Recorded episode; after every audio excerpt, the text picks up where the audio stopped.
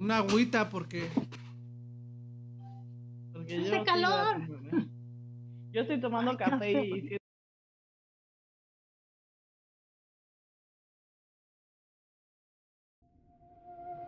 Rompecabezas aparece por la necesidad de cuestionar todo lo que está en nuestro entorno. Deseamos explorar los pensamientos diversos de las personas a través de una plática original y ligera donde borraremos obstáculos para generar crecimiento. Compartiremos nuevas visiones para comprender posturas ideológicas, sociales y culturales, que son complejas de entender, aterrizándolas a nuestra realidad.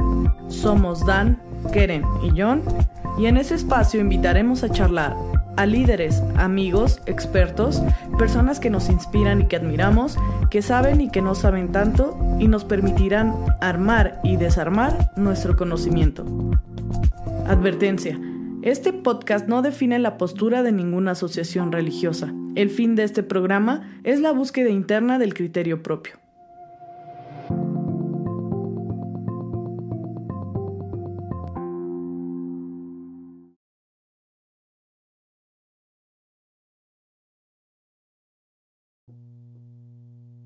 John. Hola, hola, ¿qué tal? Buenas noches. Estamos en vivo. Porque no, ya no sé si estamos en vivo, ya nos aventó el hermano Isra la cortinilla de bienvenida. Creo que sí, ya estamos en vivo. Buenas Ya noches a todos. Bienvenidos a este nuevo rompecabezas, el número 29. Hoy nos acompaña Keren Mendoza y tenemos una, antes de darle la palabra a Keren, lamentablemente el hermano Dan pues se fue de vacaciones, no podemos decir otra cosa, ¿verdad? Se fue de vacaciones, entonces les mentiríamos que, que no pudo o cualquier otra situación, es la verdad.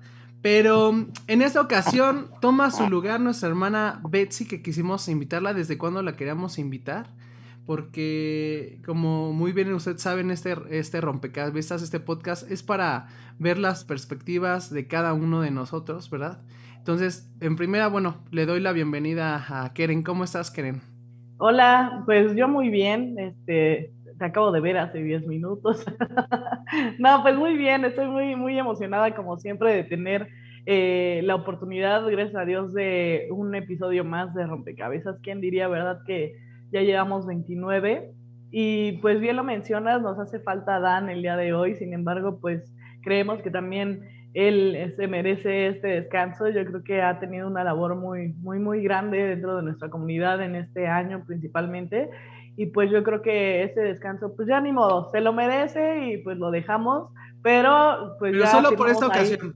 No, ya firmamos el contrato para correrlo y pues en su lugar va a quedar esta Betsy Andrade, que pues también tenemos la fortuna y la bendición de que es prima de nosotros, es súper fan de Hueso Colorado de Rompecabezas, porque siempre la vemos cada ocho días ahí comentando, eh, retribuyendo un poco de todo lo que ella sabe hacia nosotros también en comentarios, en algunas dudas o aclaraciones que que se han suscitado en estos episodios y pues la quisimos invitar hoy como una parte de rompecabezas, pero seguramente adelante la invitaremos para que sea uno de nuestros invitados. ¿Cómo ves, John? No, así es. ¿Cómo estás, Betsy? Buenas noches. Hola, buenas noches a todos, familia, amigos, gracias por acompañarnos y gracias a ustedes por invitarme. Ahora sí que esta invitación la traíamos ya ahí este, pendiente y atoradita. Soy la pieza del rompecabezas que siempre se queda ahí como de ¿en dónde la pongo? ¿En dónde la pongo? Ya cuando está más armado, ya entra. Eso. Pero me da mucho gusto estar con ustedes y obviamente también con nuestro invitado del día de hoy, que pues para nosotros también es una persona muy, muy querida. Así, Así es. es. Pues, pues sin más preámbulo, ¿verdad? En primera quiero, quiero hacer un paréntesis. Eh, la persona que tenemos invitado hoy, aparte de ser un ministro de nuestra comunidad de la Iglesia de Dios Israelita, ¿verdad? Él es, eh, como todos, tienen un, un, un, un, trabajo en la parte de la sociedad. Bueno, ahorita ya no sé si está trabajando, pero exactamente es lo que vamos a platicar con él. ¿Cómo estás? Este, ¿sí, sí, sí me están escuchando ahí? Sí. ¿Sí? ¿Cómo estás, Andrés Muñoz? Pasa vos, ¿cómo estás? Pasa vos, muy bien, gracias a Dios. ¿Cómo, ¿Cómo, te encuentras? Hace, hace un ratito que no nos vemos, ¿verdad? Sí, ya hace un tiempo más o menos. Bueno, como ustedes sabrán, también él, a él lo pueden encontrar cada ocho días eh, haciendo prédicas. ¿En dónde, hermano? Pues actualmente estamos en la plataforma de eh, Missouri, Kansas City, en Estados Unidos. Ah, o sea, ya, ya se nos fue para el gabacho eh, online. Ya es internacional. Más o menos. Pues platíquenos un poquito antes de pasar al tema. Cuéntenos un poquito dónde estuvo trabajando para que vean las personas que nos están viendo con qué, con qué categoría, con qué persona estamos tratando. Cuéntenos un poquito de su parte académica, este, si tiene alguna licenciatura, algún, este, algún título. Sí, cómo no. Bueno, ya saben, yo soy hermano Andrés Muñoz Vargas. Eh, estudié eh, la licenciatura en Economía en 1967 a 1971 en la Facultad de Economía de la UNAM. Eh, y después de que me titulé en el 71, eh, eh, tuve la fortuna de colaborar eh, trabajando varias secretarías. inicié en la Secretaría de la Presidencia de 1973 a 1975. Ah, cara, o sea, ¿quién, ¿quién estaba entonces? bueno, ¿quién estaba de presidente? Así estaba Luis Echevarría Álvarez. Ok, muy bien. Muy interesante. Sí, después ya de, del 75 en Adela, bueno, yo ahí del 75 eh, me fui, eh, me invitaron a la Secretaría de Hacienda y Crédito Público, ya eh, me tocó la, la campaña de López Portillo, José López Portillo, en la cual yo participé, pues invitado por, por pues, la gente que yo conocía en ese entonces en el gobierno y formé parte de la Secretaría de Hacienda y Crédito Público. Muy bien. ¿Y, después de esto siguió trabajando en la parte de gobierno? Sí, sí, quiero, quiero señalarles que generalmente los economistas trabajamos en el gobierno. ¿Por qué? Porque nosotros manejamos todo lo que se llama macroeconomía. Para que, para que sepan más o menos qué es esto, eh, le llamamos a los contadores públicos microeconomía. El contador público se dedica a una empresa, nosotros nos dedicamos a todo un país por eso se llama macro. Vemos todos los agregados grandes, importantes, que tienen que ver con el desarrollo, crecimiento de un país. Entonces, por ello es que mi, vida, mi vida profesional siempre fue en el gobierno. Me mencionaba que entonces este, estuvo usted eh, más en la parte de desarrollo social. Bueno, hay que, hay que ver que todo lo que el gobierno en este caso lleva a cabo, eh, sus programas están enfocados a eso, un bienestar social. Eh, en este caso, a mí me tocó participar en muchos proyectos y programas eh, con el fin de, pues ahora sí que ir desarrollando centros productivos que dieran empleo a, a, los ciudadanos, en este caso mexicanos. comencé, como yo les decía, en la Secretaría de la Presidencia, en una organización que se llama Estudios eh, del territorio nacional que se llamaba Setenal. Allí lo que veíamos era manejar cartas temáticas. Las cartas temáticas son aéreas, unas cartas que se fotografían de todas las zonas eh, de, un lugar para detectar qué tipo de vocación puedan tener, en este caso agricultura, ganadería, minería, este, explotación de algún recurso como la pesca o crear algunas industrias entonces, a mí me tocó todo ese tipo de cosas hermosas en ese, en ese tiempo y yo colaboré con el gobierno donde nos mandaban a, llevar a cabo eh, centros que llamamos centros de desarrollo para crear por allí este, pues, producción basado en los recursos naturales de ese lugar. Un ejemplo, me tocó, por ejemplo, estar en Champotón, Campeche, y ahí lo que vimos, la vocación por esos medios de esas cartas aéreas, era que era lugar propicio para desarrollo del arroz cultivo del arroz y así se llevó a cabo. Gracias a Dios, hoy en día pues son, son transportadores de arroz. Y así en Michoacán, pues, que se conoce como las truchas, es una acerer, acerería. A esa le hicimos un Hitlerland, que es un estudio de la zona de influencia de esa acerera hacia, hacia afuera y hacia adentro del país. En, términos generales, eso fue lo que comenzó a hacer todo esto. ¿Y cuál era el objetivo principal? Era crear precisamente empleo, eh, de, tanto para darle actividad, eh, ingresos a la población como también crear eh, infraestructura, por ejemplo, carretera. Todos los lugares se requieren tener buena infraestructura carretera, infraestructura férrea, de trenes, eh, eh, aeropuertos, en fin, todo esto es un estudio muy complejo que intervienen no solamente economistas, sino diferentes interdisciplinarios como ingenieros, agrónomos, este, arquitectos, mucha gente interviene en este tipo de programas. Ok, entonces para, ahora sí, ya, conocieron más o menos hacia dónde vamos a ir y de hecho la pregunta principal de, de, este podcast que es, ¿realmente estamos ayudando a nuestro prójimo? ¿Y por qué esa pregunta? Yo se la quiero hacer a usted porque hablar de todo esa parte de, es, eh, de, del desarrollo social es hablar de un bienestar, eh, de un bienestar social. Entonces yo le iba a hacer esa pregunta.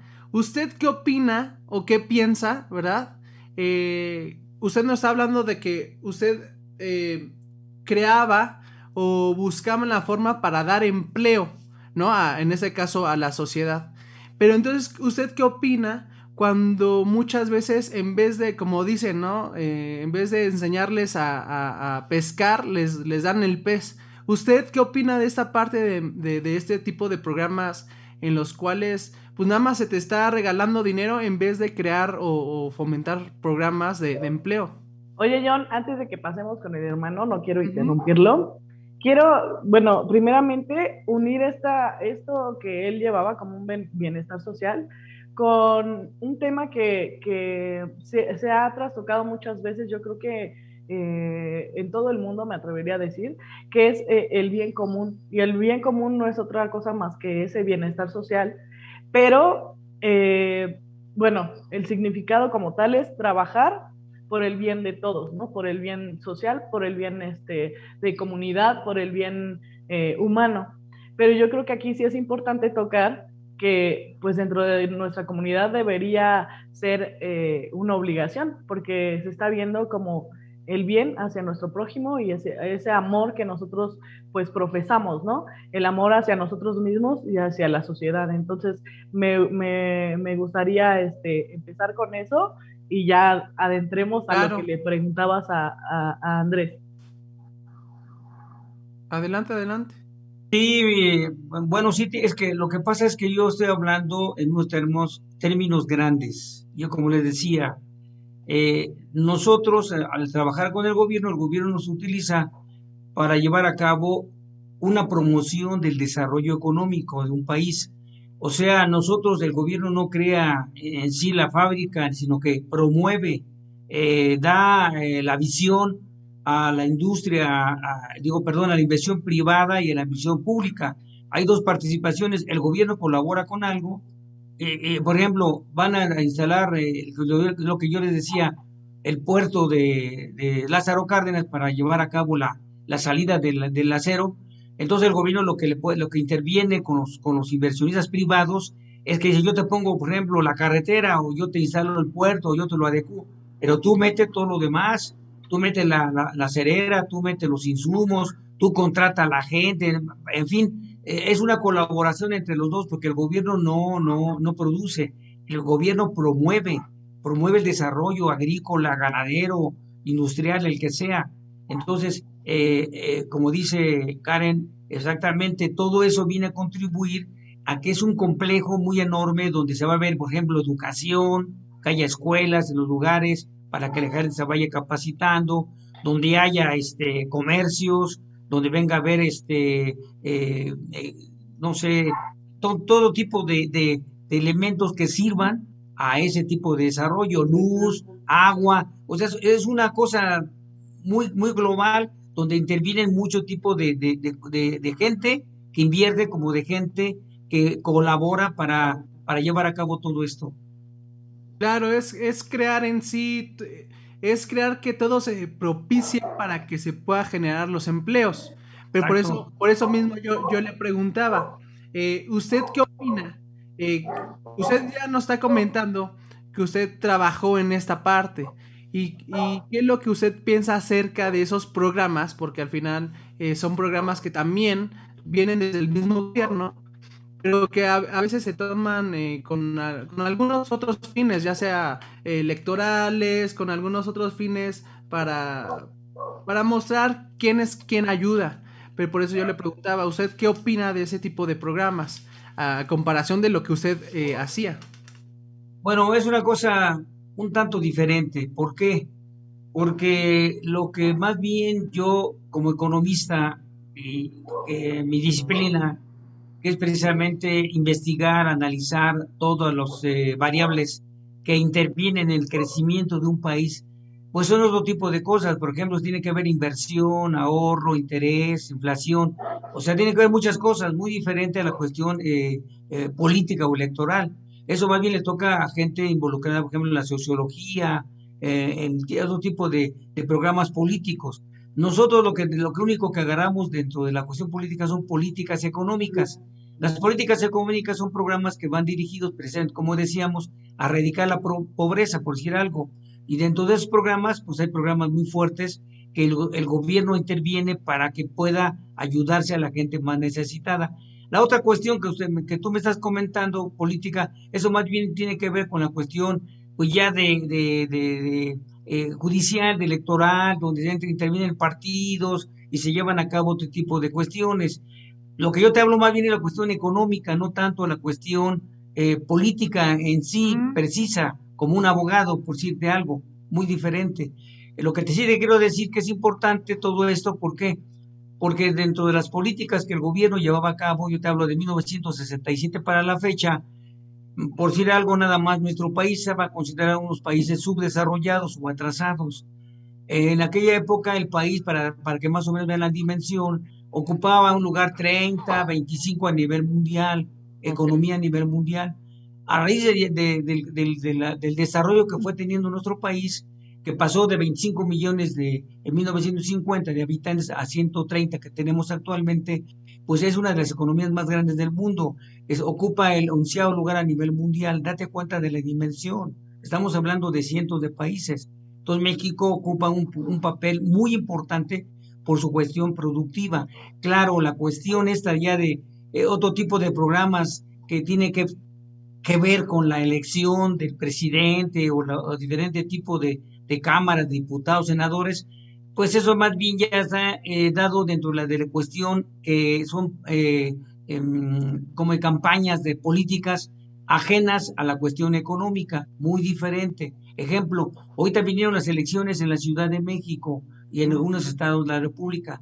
Ahí más bien tiene que ver cuestiones ya de idiosincrasia en cuanto a cómo la gente está preparada para decidir el voto, el voto eh, secreto, para elegir sus autoridades. Eso es algo, muy independiente a lo que yo hago. Esto enfocado es a más bien a otro tipo de, de temas, otro tipo de orientaciones. Más sin embargo, pues sí, como, como economista, pues yo te vuelvo a repetir, como economista, cuando llegué, hice la campaña de política de López Portillo. Eh, me llevaron a llevar, me, más bien me involucraron en difundir eh, a nivel nacional eh, más bien la figura del presidente, del candidato, en este caso José López Portillo, por el partido que estaba en ese momento.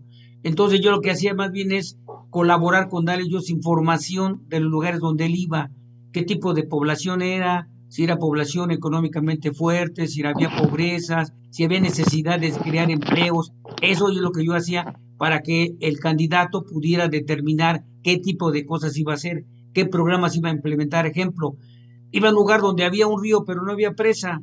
Entonces llegaba el presidente y decía, bueno, aquí tenemos un río y vamos a construir una hidroeléctrica, una presa para que pueda repartir el riego a todas las comunidades indígenas o, ejidatarios o, colones y puedan llevar a cabo un desarrollo más fuerte. Eso es lo que yo hacía como economista, darle al presidente, en este caso electo o candidato, para darle armas y él pudiera ir en cada región y pudiera hablar, porque hablo de, de la gente más importante, el presidente de la República, entonces el, presidente de la República necesita de asesores que lo orienten. Oye, voy a ir a Culiacán, ¿de qué hablo? En Sinaloa, ¿de qué hablo en Chihuahua? ¿Qué tienen allí? Me hablo de Oaxaca, ¿qué tienen allí? Entonces nosotros lo que apoyamos es darles las armas para que ellos puedan hablar qué van a implementar dentro de su nuevo gobierno. Muy bien. Y por ejemplo, eh, usted de lo del de lo que ha aprendido, de lo que aprendió en, en esos momentos, ¿qué podría usted implementar o qué nos podría eh, decir para implementarlo, por ejemplo, en ese caso a nuestra comunidad cristiana? Yo no sé si, si, se podría comparar, porque como nos comentaba, a lo mejor eso era muy macro, pero viéndolo hacia algo micro, ¿qué cree que es lo que nos hace falta en, en, nuestra iglesia para tener un bienestar social? O sea, que no nada más dependamos eh, muchas veces de la caridad, hay, hay personas que que quizá depende nada más de la caridad o de las ayudas, sino que podríamos generar para que nuestra iglesia, eh, otra vez, eh, esa pregunta es eh, que no nada más dependamos de alguien de arriba que nos pueda dar de comer, sino que hasta la misma comunidad genere empleos o genere alguna, alguna cosa para dar empleos. Sí, yo creo que lo que necesitamos actualmente nosotros como organización religiosa debemos de tener en cuenta que nosotros no somos independientes de las diferentes leyes de nuestro país.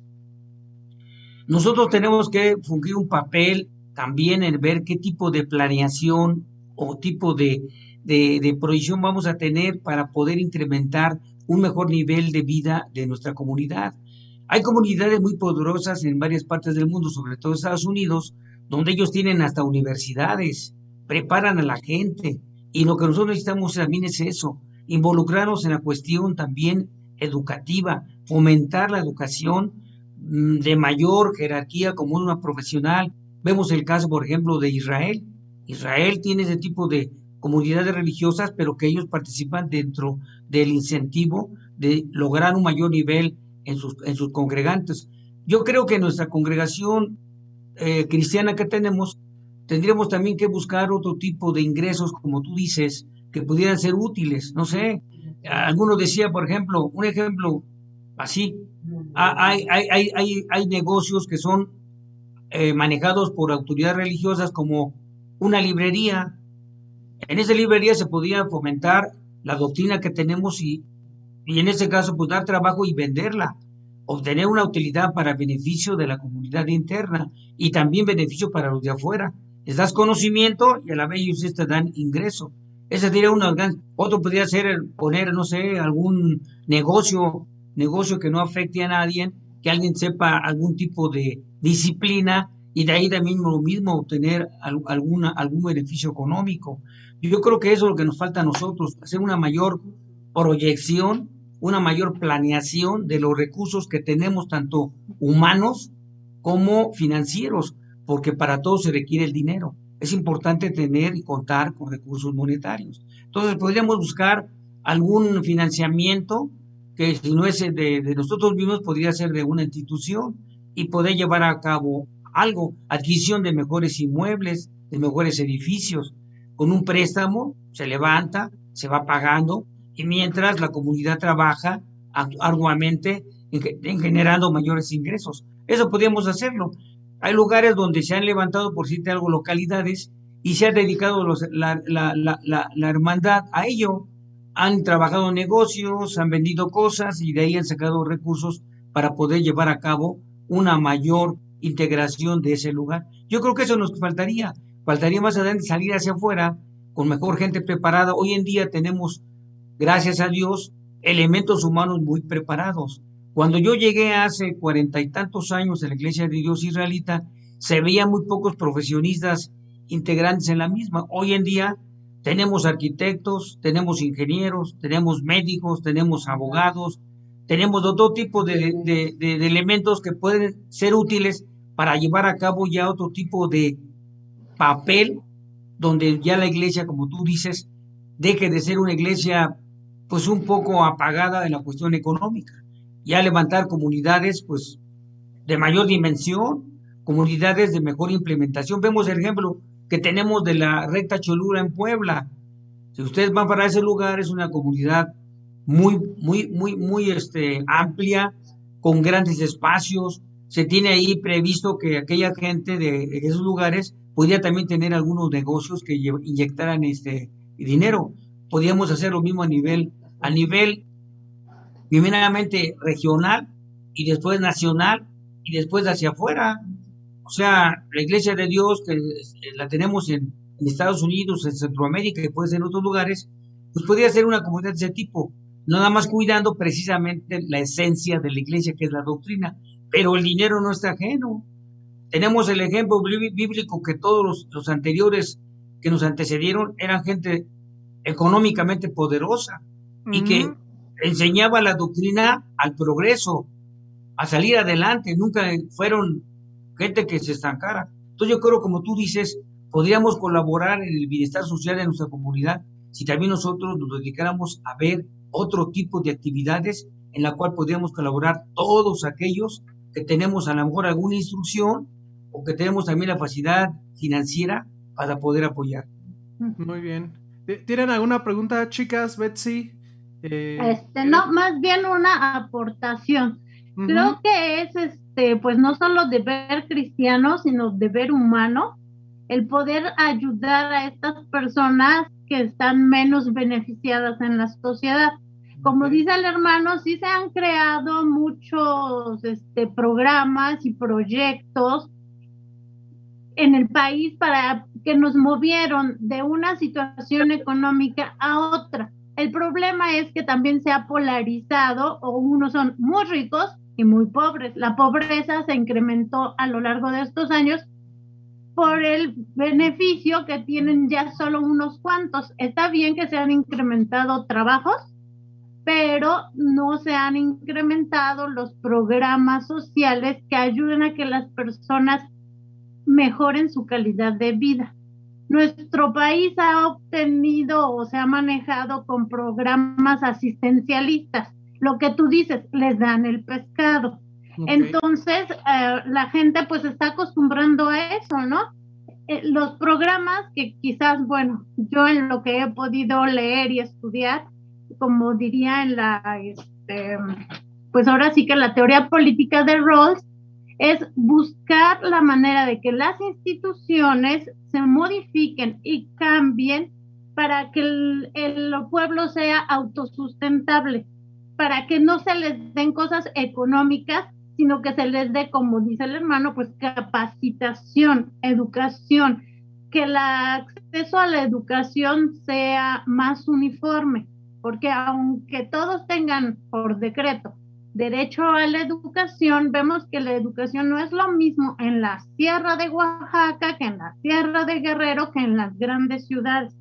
Entonces, pues sí, y lo mismo pasa dentro de nuestra comunidad como cristianos es cuestión de educación.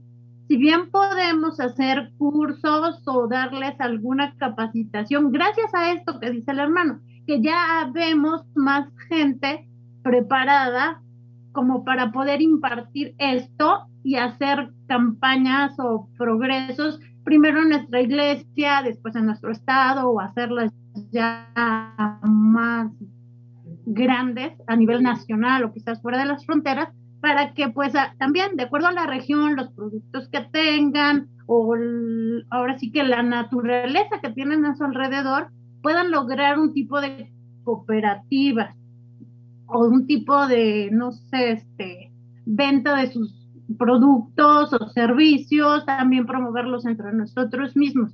Porque si bien como cristianos atendemos a corto plazo las necesidades de nuestros hermanos cuando las tienen, se pueden hacer, ah, muchas veces hemos hecho, no sé, rifas, venta de cosas, este, bazares, para ayudar a algún hermano que está pasando por necesidad. También tenemos que buscar estos proyectos conjuntos a largo plazo, que ese hermano se vea beneficiado no solo con la ayuda que le damos este mes o para el evento este, de salud que tuvo que cubrir, sino que vayamos buscando precisamente estos este, tipos de, pues, educar para el futuro, de poder enseñar algo que nos sirva para poder seguir ahora sí que incrementando, y no tanto como la riqueza, sino el bienestar de tener lo básico necesario para vivir de una manera cómoda. Y es que ya estamos exactamente llegando Sí, estamos llegando exactamente al meollo y a la pregunta y otra vez la vuelvo a hacer para cada uno de ustedes. ¿Realmente estamos ayudando a nuestro prójimo solo dándoles eh, limosnas o dándoles eh, ayudas? Esa pregunta se las vuelvo a hacer a cada una. Empezamos, por ejemplo, con Keren. Qué gran aportación primero lo que, lo que dijo este Betsy. Yo creo que ya, ya se llevó todo el programa ella, junto con el hermano Andrés, porque realmente yo creo que de este tipo de comentarios es lo que necesitamos siempre, no solamente en ese programa, yo creo que a nivel comunidad, a nivel este pues hasta social, se necesita este tipo de mentes para, para poder eh, reinventarnos y poder ver esos puntos que a lo mejor no vemos. Por ejemplo, en las prisiones se supone que la gente, en especial estoy hablando de México, la gente se va a rehabilitar de una situación en la que cayó por, por algún, alguna situación ilegal, ¿no? Pero sabemos que de por medio están muchas cosas ahí dentro, ¿no? Que no hay comida, que, que hay drogas, que hay acceso a muchas cosas que no deberían estar accediendo las personas que se están rehabilitando, entre comillas. ¿Y, qué pasa cuando están ahí y que, y que logran salir en algún momento? vuelven a caer en una situación en, en el exterior y vuelven a caer otra vez en, en, prisión, ¿no? Yo creo que es, es una cadena, estoy dando este ejemplo porque yo creo que es una cadena, como bien lo dicen, social. Si no se les está dando la manera en cómo trabajar y remediar lo que hicieron estas personas, eh, estamos hablando meramente, o bueno, yo estoy hablando realmente de las personas que sí tienen este, una situación ilegal, ¿no? Porque sabemos que de por medio también está que hay personas que no tendrían por qué estar ahí adentro y aún así están ahí. Pero me refiero a este tipo de, de, ejemplo, ¿no? Cómo se, va se van desencadenando ciertas situaciones que hacen que en lugar de rehabilitar a una persona, se le esté hasta manteniendo eh, socialmente en esta, en esta situación de, de tener hasta una vivienda, si se podría decir una vivienda en la cárcel, y con todas las, este, a lo mejor derechos que no tendrían que tener dentro de prisión, ¿no? Como tener un celular, como tener comunicación con el exterior. Sin embargo, bueno, eh, yo decía este ejemplo porque imagínense si así estamos en ese punto, pues como sociedad en general en nuestro país, hay muchas cosas que se necesitan cambiar, ¿no? Como dicen, no nada más entregar el pez, sino saber qué voy a hacer para generar ese trabajo, para generar eh, esta, perdón, esta, esta manera de, trabajar. Y por el otro lado, yo creo que también es aplaudible a todas las personas que han trabajado eh, dentro de nuestra comunidad, principalmente yo lo estoy hablando, por generar eh, nuevos conocimientos sobre todo en esta pandemia. No sé si supieron por ahí de, los que están ayudando para las escuelas infantiles, como lo son el hermano Adán Zamora, que ya lo tuvimos aquí, como lo son Celeste Pérez, como lo son eh, David Lascuapan. Muchas personas que se dedicaron a dar esta escuela para los niños, ¿no? Pero no nada más es una escuela normal como en algún momento a nosotros nos educaron dentro de la comunidad, sino que se están eh, viendo integradas diversas formas tecnológicas para que los niños, obviamente, los niños ya que ya están este, en, esta época, pues más actualizados en la tecnología. Entonces yo creo que todo esto estaría súper bien, como lo, lo, han mencionado anteriormente, que se fuera dando hasta como una escuela ya permanente para mejorar en todas esas, en todos esos aspectos escolares, en todos aspectos este, pues que, que no se logran ver tangiblemente en otros momentos, ¿no?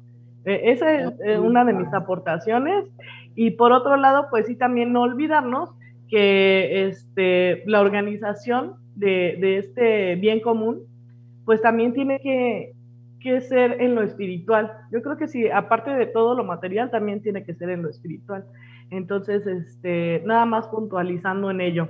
No sé si alguien más quiera comentar al respecto, ya me extendí un poquito. no, de hecho, me gustaría en, otra vez, le vuelvo a hacer la pregunta al hermano este, Andrés. ¿Realmente estamos ayudando a nuestro prójimo solo dando caridad o ayuda en vez de generar empleos? Bueno, mira, ya dentro de nuestra comunidad, eh, vuelvo a repetirte, eh, la situación ha mejorado, claro que ha mejorado. Eh, anteriormente yo veía mucha pobreza dentro de la iglesia y no había casi pues gente que tuviera mejor solvencia.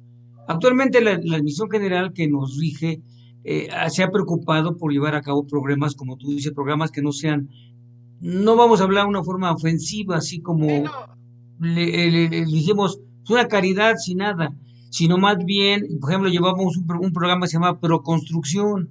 La, el Proconstrucción era un programa que apoya a aquellas localidades que no tienen casas de oración y se les daba un incentivo, se les daba una cantidad fuerte para que fueran levantando toda su, su obra mediante eventos que estábamos llevando a cabo, eventos eh, donde musicales y donde se vendía eh, diferentes tipos de productos y lo que salía de esos eventos que se hacían trimestralmente a cada, a cada localidad más eh, paupérrima, de mayor necesidad, se le daban esas, unas cantidades que recibieron de mucho, porque muchos llegaron a terminar sus, sus, construcciones.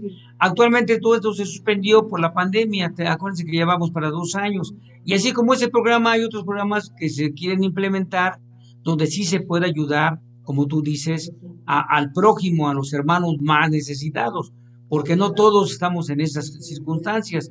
Simplemente eh, se tiene que hacer una discriminación y se tiene que comenzar, por desgracia, en lugares donde hay mayor desarrollo. Ejemplo, la Ciudad de México. No se compara a las localidades que sea mi hermanita en la montaña de Oaxaca, en las montañas de Guerrero, en las montañas de diferentes países donde, de estados donde hay pues mucha pobreza.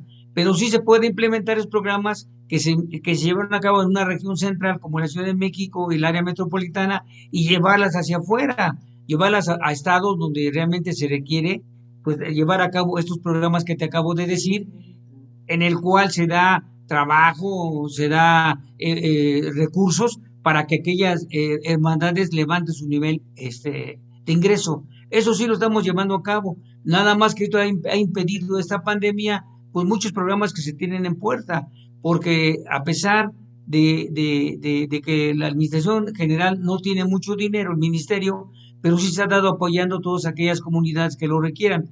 Actualmente se dice, bueno, re, donen, donen eh, bienes que tengan que sean útiles y se puede llevar a un bazar y de ese bazar se puede llevar a cabo sacar un ingreso y ya se va llevando a cabo pues un nivel mayor económico en aquellas regiones que lo necesitan.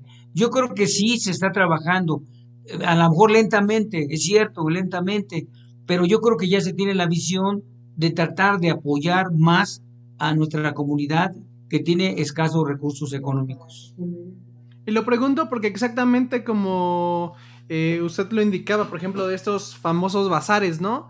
Donde a lo mejor tú eres comerciante o tienes, eh, o tú haces comida o tú, tú generas alguna, algún bien para, para, un, para un evento. Y aparte de que tú te llevas una lana, pues se recauda fondos para, para la construcción, ¿no? Por ejemplo, ese tipo de, de, de, de, programas, pues está súper padre porque así fomentas que también las mismas personas de la misma comunidad trabajen. Eso es a lo que queremos tocar ese, el tema del día de hoy, porque lamentablemente... O hasta den a conocer su, su trabajo, ¿no? Porque a lo mejor, ok, se hace como principal para ayuda, ¿no? De la iglesia, pero posteriormente se pueden contactar con esas personas para saber cuál es su oficio, cuál es su profesión y de alguna manera generar ese trabajo dentro de la comunidad o hasta invitar a otros a, unirse a, los programas o a las empresas o a los trabajos de sus hermanos, ¿no?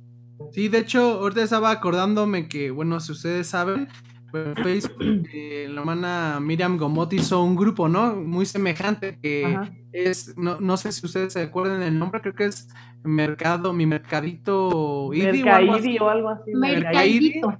Que exactamente es fomentar eh, que mediante un grupo de Facebook toda la gente o toda la comunidad pues ponga lo que vende o los servicios que hace para exactamente eh, como sociedad o como, como comunidad, pues ir trabajando unos con los otros, ¿no? Pues en primera, saber a qué nos dedicamos eh, eh, con el que a veces te sientas cada ocho días al lado tuyo, pero no sabes ni a qué se dedica. Entonces muchas veces eso nos ayuda a fomentar como sociedad y acrecentar la parte no solo económica, sino también la, el bienestar pues personal, ¿no? Y por eso exactamente em, yo quería hacer una siguiente pregunta. Lamentablemente, eh, sabemos que por el asistencialismo o la misma eh, ayuda que a veces se le da a ciertas personas, pues hay personas que también abusan. Entonces yo creo que por eso también yo veo que cuando tú fomentas o generas empleos, pues ya, ya no hay alguna forma tan fácil como, como quien diría, pues de que te trancen o de que te eh, roben de esta forma, porque al final del día hay mucha gente que, no, no, no, no, no nada más en nuestra comunidad, yo creo que a nivel mundial, en cualquier eh, religión, en cualquier asociación religiosa, pues siempre hay gente que se acerca, eh, los famosos vividores, ¿no? O gente que ya saben que dan de comer en ciertos lugares y no se dedican a otra cosa nada más que estar yendo a, varias iglesias cristianas. Entonces yo también para erradicar, eh, por ejemplo, esta, esa problemática, yo veo muy viable el que se den empleos y que también pues te lo ganes de una forma honrada, ¿no? No sé cómo vean ustedes. Y que desgraciadamente, John, ¿sabes qué pasa? Que, pasa lo, lo, de la frase bíblica, ¿no? No la, no la voy a decir eh, tal cual, pero que por, por, este tipo de situaciones la caridad de otros se viene abajo, ¿no? O sea, las personas que, la, fe y la caridad de otros, o sea, las personas que están dispuestos a dar caridad, a veces pues eh, dejamos de hacerlo o dejan de hacerlo porque empezamos a ver este tipo de abusos por parte de, de estas personas pues vividoras, se les podría llamar así, eh, ya que pues ya no es una situación de necesidad, sino que cada vez lo generan con mayor, este, con menor tiempo, ¿no? En que antes era cada año, ahora van cada seis meses y después vemos que cada ocho días estaban ahí. Por lo menos cuando estamos presencialmente, yo sí lo vi un par de veces en varias eh, congregaciones, eh, que pues la gente que se está dando cuenta que, que, va cierto número de personas y que si se acerca y pide de cierta manera, siempre se le va a dar, ¿no? Entonces yo creo que sí, sí es bueno generar este tipo de, proyectos en donde se dé de, de cualquier manera este, una oportunidad para enseñar a, pescar. Sí, no sé cómo vean ustedes, Betsy, eh, Andrés. Sí, bueno, mm, lo que dice la hermana está, está correcto, pero yo veo más bien que esto puede ser una forma mínima porque se tiene vigilancia, se tiene eh, seguimiento de todas esas personas que pudieran perjudicar. Yo más bien veo que ahorita, fíjense, que en estos tiempos lo que es, muy bueno son esas plataformas digitales. Se está viendo que se trata de ayudar a la comunidad dándoles bolsas de trabajo. Hay hermanos que presentan ya eh, eh, vacantes en algunas este, instituciones y están mandando mensajes en tal lugar para quien quiera trabajar en tal cosa y esto. Y eso es muy bueno, yo creo que esto nos va a dar apertura para que aquí en adelante podría eh, ser una de las tareas de, de, nuestros administradores generales de crear un departamento que se podría apoyar, ¿no? Es un apoyo, apoyo de bolsas de trabajo o también para llevar a cabo eh, algún eh, evento importante que pueda ayudar a levantar algunos lugares. Yo creo que eso que lo estamos haciendo, esas plataformas ahora, eh, son muy buenas porque se llevan a cualquier rincón. Muy, muchas veces no se requiere tener una computadora ni tener grandes accesorios, sino simplemente con un celular pueden llevar a cabo ese tipo de cosas y puede ir ayudándose a, aquellos lugares donde están muy atrasados. Yo veo una proyección muy buena de la iglesia. Eh, lo que yo te les decía eh, hace un momento, hay gente que ya eh, tiene un niveles muy importantes en la iglesia, ejemplo, médicos. Hay actualmente eh, clínicas de hermanos que están apoyando a aquellos que no tienen muchos recursos económicos para que puedan ser operados allí. En algunas veces, pues, hasta casi puedo decir no regalado, pero el, costo es mínimo. Eh, en este tipo de, de, antes de la pandemia, por ejemplo, en, en la Ciudad de México, se estaban abriendo unos pequeños este, centros de salud donde se estaban asistiendo a todos aquellos que tenían alguna necesidad y se estaba dando por medio de varios médicos eh, eh, de la iglesia, eh, tanto hermanos este, obreros como hermanos no obreros, tanto mujeres como hombres. Y, así hay, hay gente que, que, ha estado colaborando con su disciplina que tiene para dar esa asesoría o esa atención gratuita. Hay, otro, hay otros elementos, pues, vuelvo a repetir, ya muy preparados, por ejemplo, oncólogos, este, eh, cirujanos, que dan sus servicios también a la comunidad. Y eso es, eh, pues, yo creo que ahorita se ve como algo incipiente, pero llegará un momento que se puede dar la apertura a una mayor este, dimensión, no solamente en los centros muy importantes como la Ciudad de México o como Toluca o como algunas ciudades importantes de México, sino puede llevarse ya bien a otro tipo de, entidades donde hay mucha pobreza. Es más, mucha gente de los estados, lugares pobres como de Oaxaca y de Guerrero, han recibido atención médica en la Ciudad de México con algunos centros este, manejados por hermanos. Entonces yo creo que todo esto puede ser esa ayuda al prójimo, se puede ser un bienestar, eh, no necesariamente como algo de, de, digamos, limosna, ¿no? Sino que es una, una, cosa muy agradable y positiva para todos los hermanos. Yo creo que esas plataformas actualmente nos van a servir mucho. Eh, la difusión de ustedes también como colaboradores para difundir todo tipo de, de cosas, ¿no? Eh, oigan, hay, hay, un tal lugar donde están requiriendo eh, empleos, están requiriendo vacantes, o alguna operación, o no sé, algún apoyo, lo están llevando a cabo la iglesia. La iglesia, eso sí se lo digo, nunca ha rechazado apoyar a nadie. Al contrario, no está bien que a veces diga lo que hace la mano derecha, pero la verdad que eh, se han dedicado, cuando ven alguna cosa grave, siempre se les ha apoyado a todas aquellas localidades que han tenido algún siniestro o alguna cosa contra, contra la misma naturaleza, como son terremotos, temblores, eh, qué sé yo, accidentes graves. Siempre se ha apoyado y se seguirá apoyando. Yo creo que si nos organizamos, esto va a ser mucho mejor. Claro, Betsy. Ok, sí, aparte de la página que tú mencionabas, este, hay otra que esa, eh, ya también tiene más miembros que se llama Fomentando el Trabajo IDI. Y allí también tanto venden productos como ofrecen sus servicios.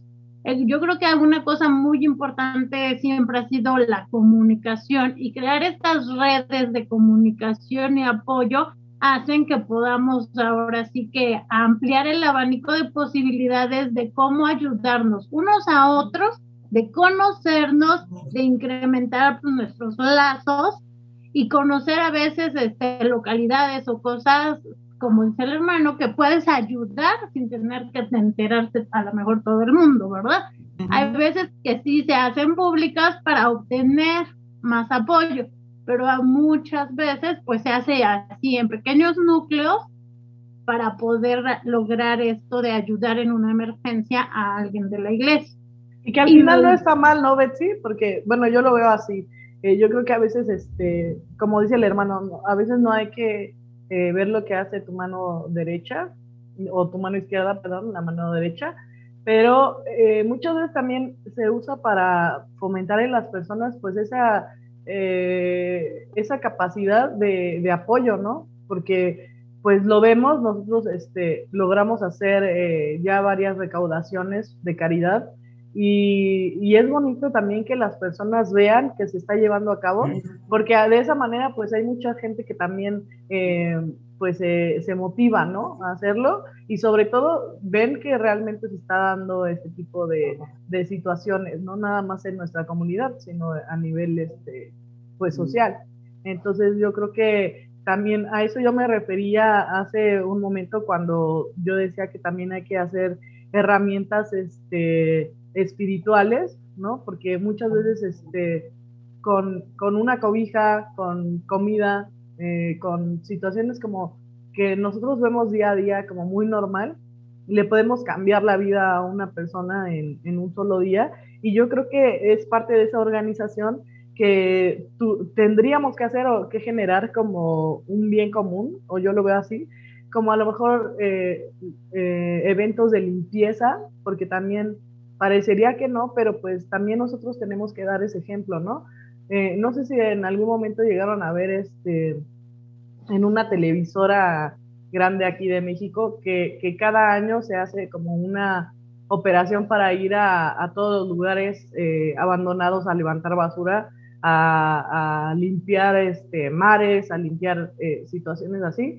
Entonces yo creo que es una buena idea que, que pudiéramos empezar a hacer como sociedad, como comunidad, otra de las cosas, pues, es esta parte de obras caritativas, ¿no? De ayudar a, niños con necesidad, a personas adultas, simplemente, este, no sé si se acuerden, con Moserá, con el grupo que, que hemos tenido este, de canto, también llevábamos hasta, pues no se le podría decir serenata, ¿verdad? Porque realmente íbamos en apoyo espiritual a los hermanos que estaban en cama y que ya no podían asistir a, las iglesias. Yo creo que en esta parte también se puede ayudar a nuestro prójimo y pues la lucha constante de hacia, hacia nuestro mundo, hacia mejorar nuestro mundo de una limpieza a lo mejor eh, global en cuestión de calentamiento, ¿no? Por ejemplo, este, llevar a, los residuos o generar algún tipo de, de, campaña en que se recolecten ciertas cosas para ir a, a llevarlas a un lugar adecuado, ¿no? Entonces yo creo que hay muchas maneras de trabajar, siempre estamos dando como opciones, pero yo creo que es momento de empezar a ejecutar de alguna u otra forma y si hay personas aquí que nos estén viendo, que nos estén escuchando, este, que nos vean por Spotify, por Facebook, por YouTube, que, que se animen a hacer estas cosas y tengan una idea, pues nos las hagan saber y vemos de qué manera pues también podemos apoyar este tipo de, de, situaciones. No sé cómo lo vean ustedes. No, perfecto. Muy bien. Tengo una pregunta, este, hermano Andrés. Eh, ¿Hay algunas formas en desarrollo social o en la parte de bienestar social? Cuando se trabaja hay unas formas de, de medir que sí está impactando las labores que están haciendo. ¿Nos podría comentar algunas formas como para cómo saber o, cómo se puede medir esto si, está impactando? Claro, todo se maneja por medio de estadísticas. Las estadísticas sirven precisamente para ver cómo está llevándose a cabo eh, algún beneficio, ¿no? Beneficio. En este caso, un ejemplo, eh, anteriormente se, se, repartía nomás en la Ciudad de México eh, las estas este, ayudas económicas eh, de, a los adultos mayores. Eso fue muy bueno porque impactó a la iglesia eh, grandemente. Eh, me decía un hermano, fíjese que yo, este, yo recibía mi pensión de, de, X institución pública, por decir algo, dos mil pesos. Ahora casi se me, se me duplicó entonces eso al hermano y a muchos hermanos que están a ese tipo de nivel los ha venido beneficiando. Ahora lo hacen a nivel nacional, ya no es a nivel de la Ciudad de México, ya todos los estados de la República, los 32, tienen este tipo de beneficio. Entonces, ¿cómo nos damos cuenta que impacta en la pobreza, cómo impacta en el desarrollo económico, en la presión adquisitiva de las personas? Porque ya no son 5 millones que se daban aquí o, o 2 millones de la de México, sino ahora son 15 o 20 millones. Ahí nos damos cuenta por medio de las estadísticas eh, que puede verse eh, el, impacto que pueden tener estos programas de beneficio social. Yo creo que es muy bueno todo esto. Eh, no nomás en, la cuestión hay que ver la cuestión económica, hay que estar viendo la cuestión educativa. Actualmente hay unos programas enormes que benefician también, por supuesto, a nuestra comunidad. por ejemplo, de becas. Antes no se daban becas a gente que estaba lisiada, ahora se dan becas a gente que está eh, eh, mermada porque no puede caminar o porque no puede ver. Y también se le dan becas a los niños de primaria, secundaria o hasta de, prepa y universidad. Y ya, ya, ya los, esos programas benefician no solamente a la gente que nos rodea, que no son de la comunidad, sino también a todos los hermanos de la comunidad.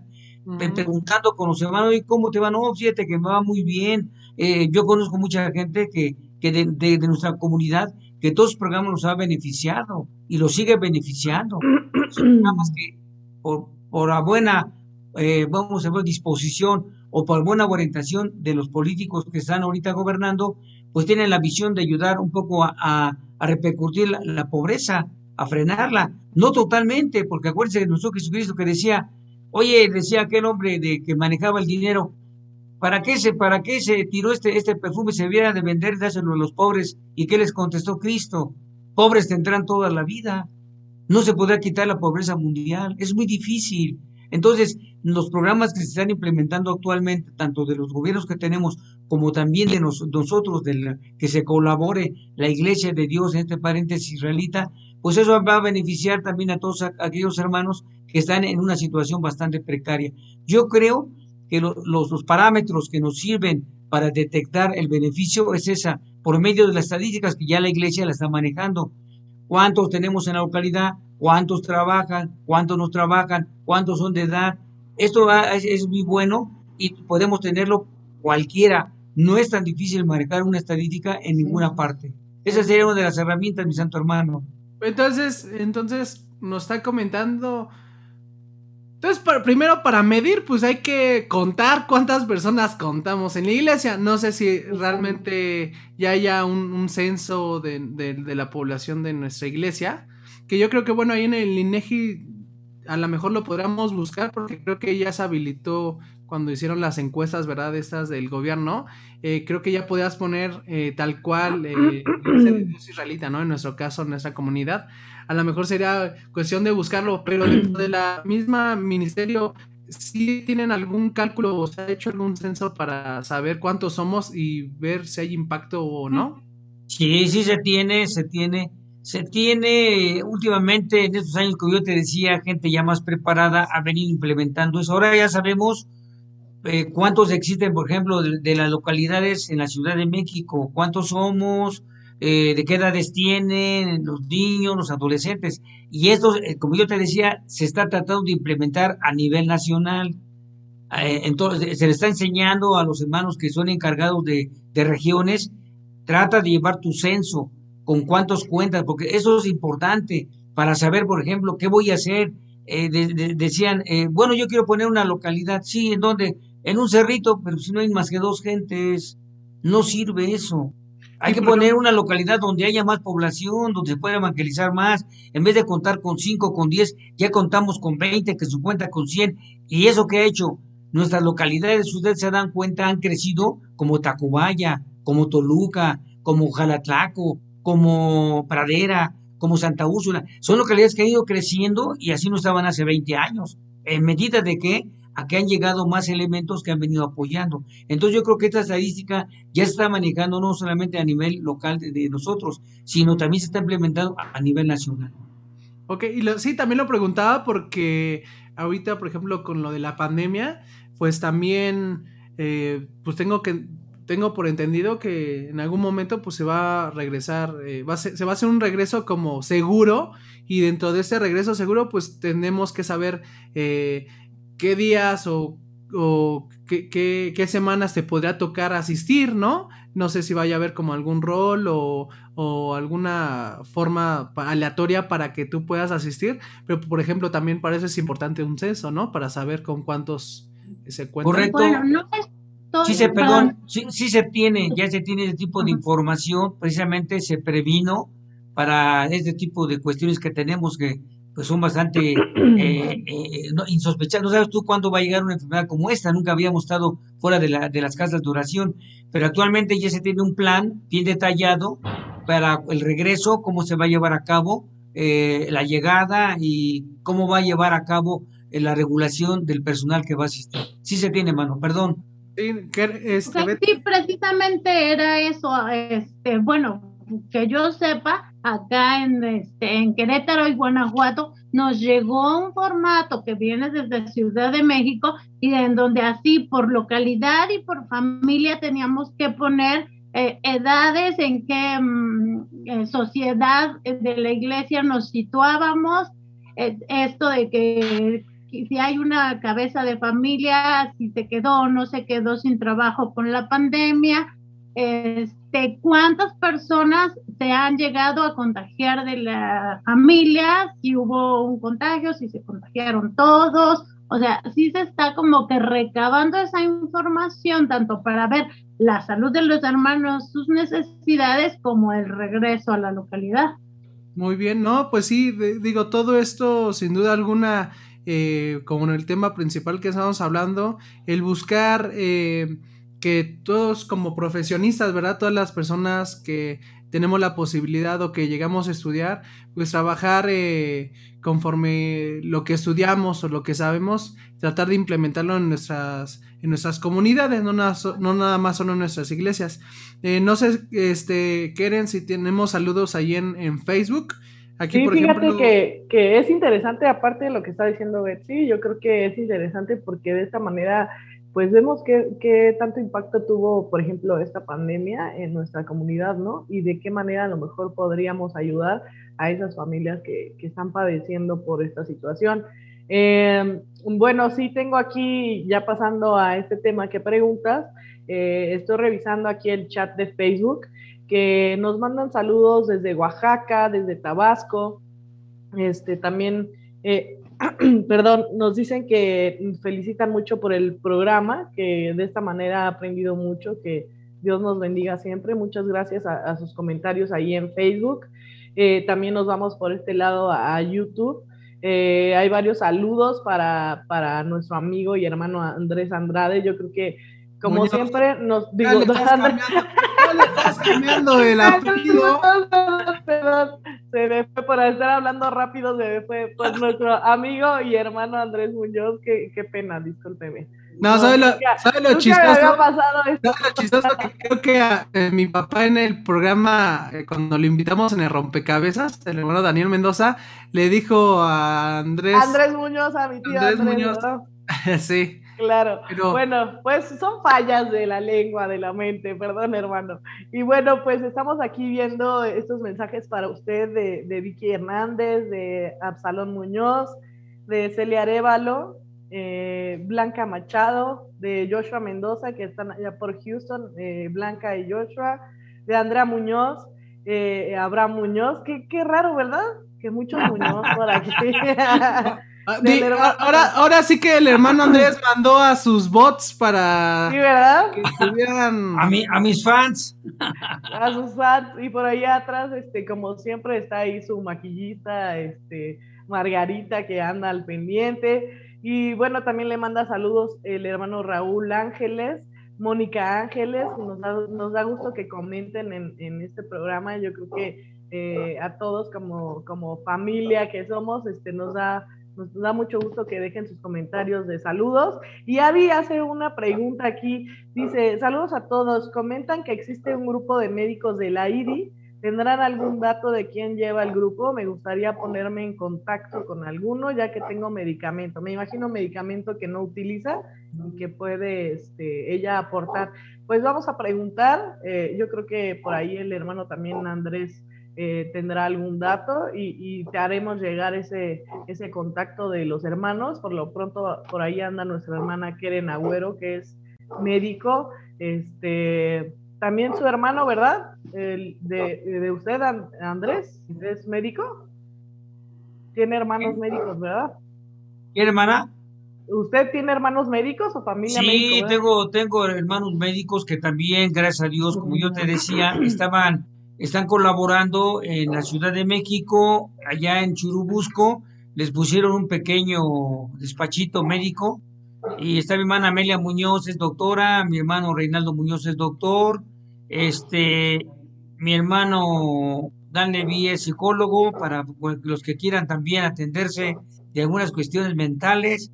Están todos mis sobrinos, está Aileen, este, está Aide, están los Agüero, parientes míos, claro, aunque son políticos, pues son parientes míos. Están los hijos de mi hermana Amelia, que son médicos también, este, eh, Isaías, este, Coria, y la familia está rodeada de médicos, y todos, gracias a Dios, de una u otra forma, han colaborado eh, y están colaborando con la hermandad cuando necesitan alguna atención. Les quiero decir que quien se pueden dirigir a algún hermano que requiera algo ya así, más en concreto, pudiera dirigirse a la Administración General porque la ah, misión general es la que tiene ese contacto, mi hermano Rubén Mauriño, con los médicos que están colaborando, porque yo la, la verdad pues no conozco sus, sus, datos personales, pero los hermanos sí lo pueden eh, eh, llevar a cabo porque se han estado atendiendo mucha gente que yo me les decía a ustedes que vienen de diferentes estados de la República. Así que sería el contacto, mi hermana Karen. está bien. hermano, ya, ya ve, se está llevando porque ya me cambió el nombre y yo se lo cambié a usted pero ya estábamos amando, no se preocupe. Eren. este, también nos manda saludos el hermano José Félix desde Chetumal. Dice que nos está viendo toda su familia López, que salió afectada por el COVID. Pues les mandamos también nuestros mejores deseos, nuestras oraciones también con ustedes para que sigan recuperándose como muchos estamos atravesando por esta enfermedad o hemos atravesado por ella pues yo creo que es una situación mundial y, pues tenemos que tenernos también en esa oración. Saludos de Daniel Mendoza, de Teresa Orduña, que está siempre aquí muy, muy puntual y le quiero mandar un, un especial saludo porque es familiar de nuestro hermano Dan Andrade que que el día de hoy no pudo estar con nosotros, sin embargo, eh, pues la tenemos presente, así como de Esther Sánchez de Acatlán, Puebla, y del máster Arturo Mendoza. Un abrazo muy fuerte para el ministro y amigo en su noble labor, eh, que su recompensa sea el ciento por uno.